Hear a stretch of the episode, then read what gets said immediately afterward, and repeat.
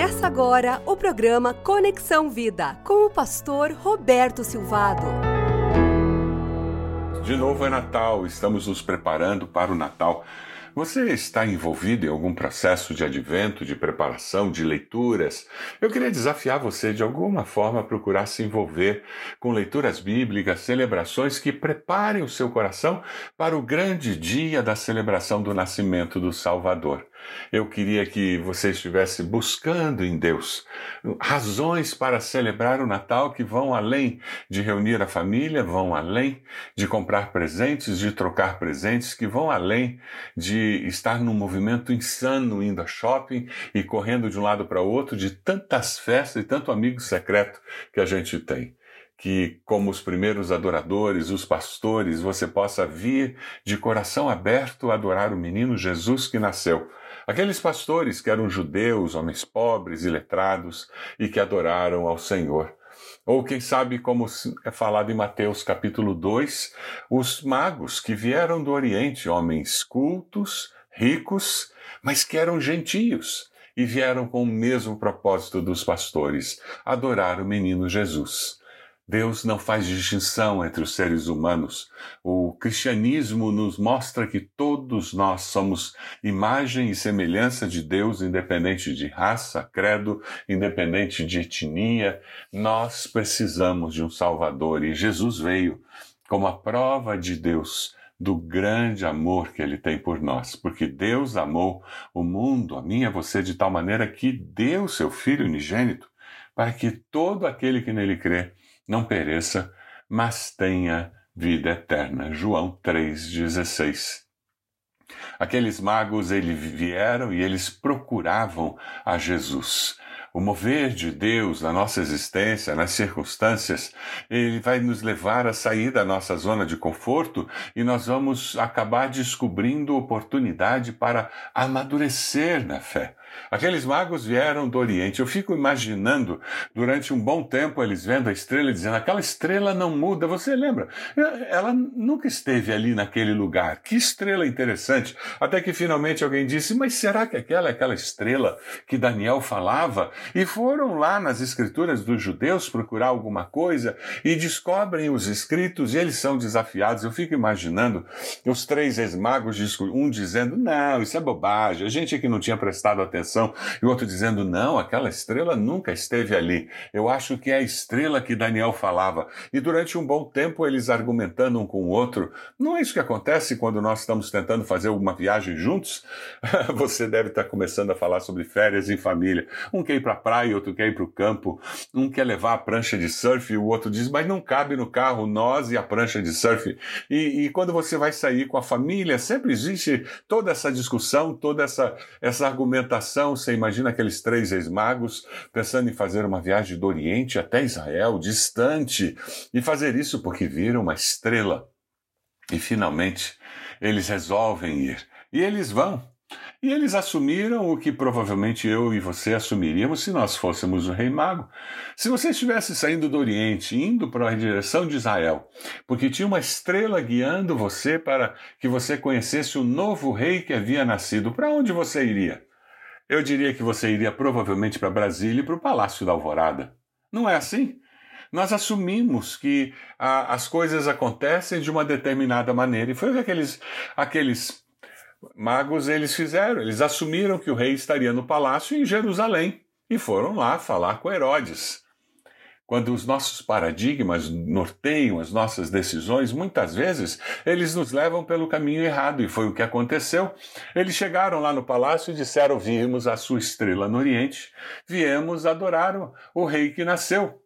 Os magos conheciam a história da estrela e eles decidiram que valia a pena o transtorno da viagem longa, os perigos da viagem longa, para ver o Messias prometido, o Rei dos Reis. Eles saíram da sua zona de conforto, correram risco, pagaram preço. Neste Natal, o que você pode fazer que significa pagar um preço para fazer o que é certo? Talvez você tenha que fazer uma viagem, talvez comprar um presente antecipado para levar para aquela tia, para aquele tio que está brigado com a família, e você será usado por Deus. como alguém que vai promover reconciliação e, e você assim vai ter um Natal diferente. Não assuma simplesmente que aquele tio, aquela tia não tem jeito. Existe algum risco que você precisa correr nesse Natal para que você seja instrumento, sal da terra, luz do mundo, instrumento de Deus para que pessoas conheçam o verdadeiro significado do Natal? O risco de rejeição, quem sabe? Você está disposto a sair da sua zona de conforto e fazer diferença porque você crê em Jesus como Senhor e Salvador? Os magos falaram com Herodes e com muita franqueza, e o texto bíblico lá em Mateus 2, 3 nos diz: quando o rei Herodes ouviu isso, ficou perturbado, e com ele toda a Jerusalém. Herodes era um líder inseguro, qualquer novo líder, rei, era uma ameaça.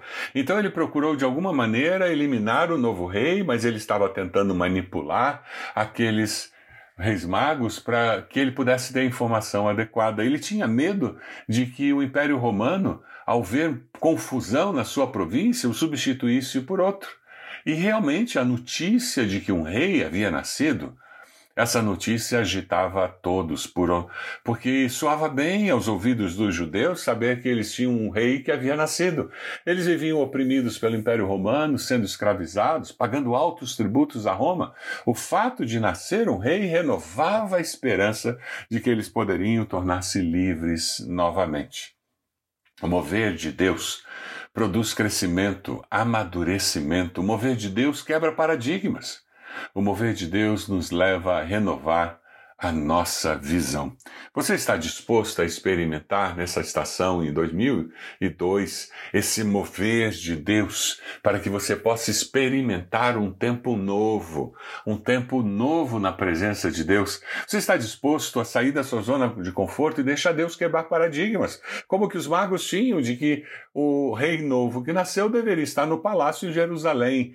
Quem sabe a resposta de Deus para o que você tem pedido? Quem sabe a resposta de Deus, a oportunidade de Deus para você, não está naquele lugar que você sempre tem pensado que seria. Não está com aquela pessoa que você tem sempre colocado diante de Deus, dizendo que ela seria a resposta. Quando Deus se move, nós somos desafiados a crescer.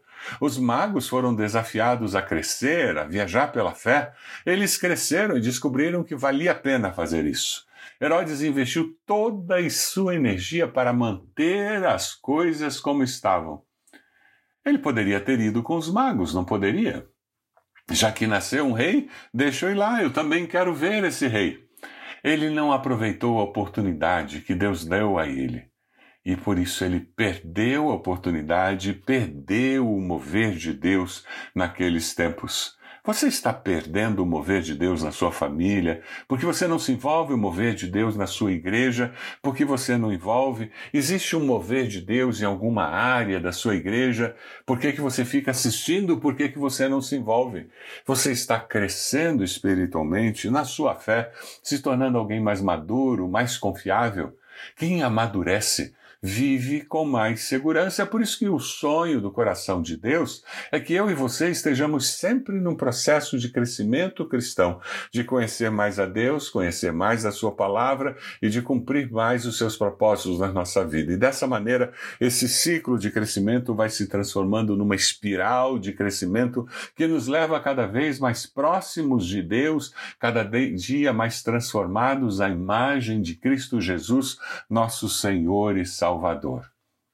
Quem amadurece vive com mais segurança. Você está disposto a assumir um compromisso com Deus nessa fase do ano e dizer: Eu quero crescer? Sabe, aqueles magos, eles poderiam ter simplesmente desistido porque chegaram em Belém, chegaram lá em Jerusalém e não era o lugar.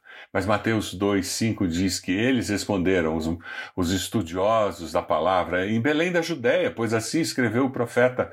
Mas tu, Belém da Judéia, de forma alguma és a menor entre as principais cidades de Judá, pois de ti virá o líder que, como pastor, conduzirá Israel, meu povo. E aqueles magos, eles vieram até Jerusalém e eles perceberam ali que eles tinham um paradigma que precisava ser mudado. E eles aceitaram o desafio desse paradigma ser mudado. E porque eles aceitaram essa correção de curso, eles foram até Belém e lá encontraram o Salvador, o Rei dos Reis, Senhor dos Senhores.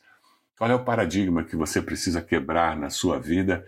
Qual é o a mudança de percurso que você precisa fazer. Quem sabe é um relacionamento que tem te afastado de Deus e você precisa romper esse relacionamento. Quem sabe é uma amizade.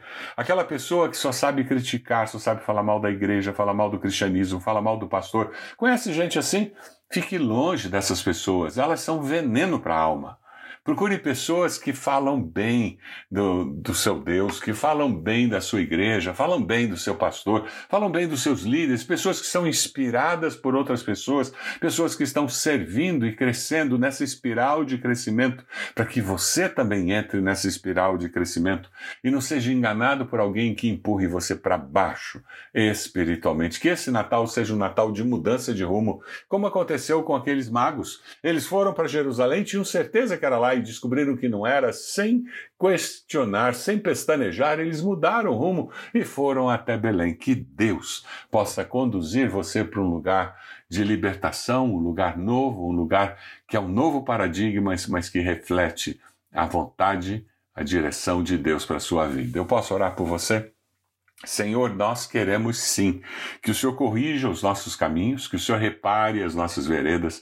Queremos sim que o Senhor nos alerte para paradigmas que nos impedem de ver plenamente a tua vontade. Oramos pedindo que o Senhor nos afaste de pessoas que são negativas, pessoas que nos empurram para baixo, pessoas que nos impedem de crescer e de viver tudo que o Senhor tem para nós. Ó Deus, nós queremos sim prosseguir o nosso caminho. Não queremos que Herodes, pessoas malvadas com agenda oculta, possam influenciar nossas vidas. Nós queremos sim descobrir a tua verdade na tua palavra, ser estimulado por pessoas que amam ao Senhor. Abençoa-nos assim, Senhor, em nome de Jesus. Amém.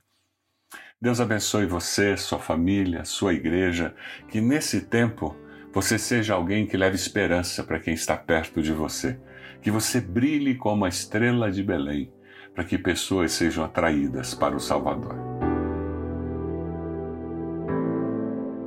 Você acompanhou o programa Conexão Vida. Acesse bacacheri.org e conheça um pouco mais da IBB, uma igreja viva.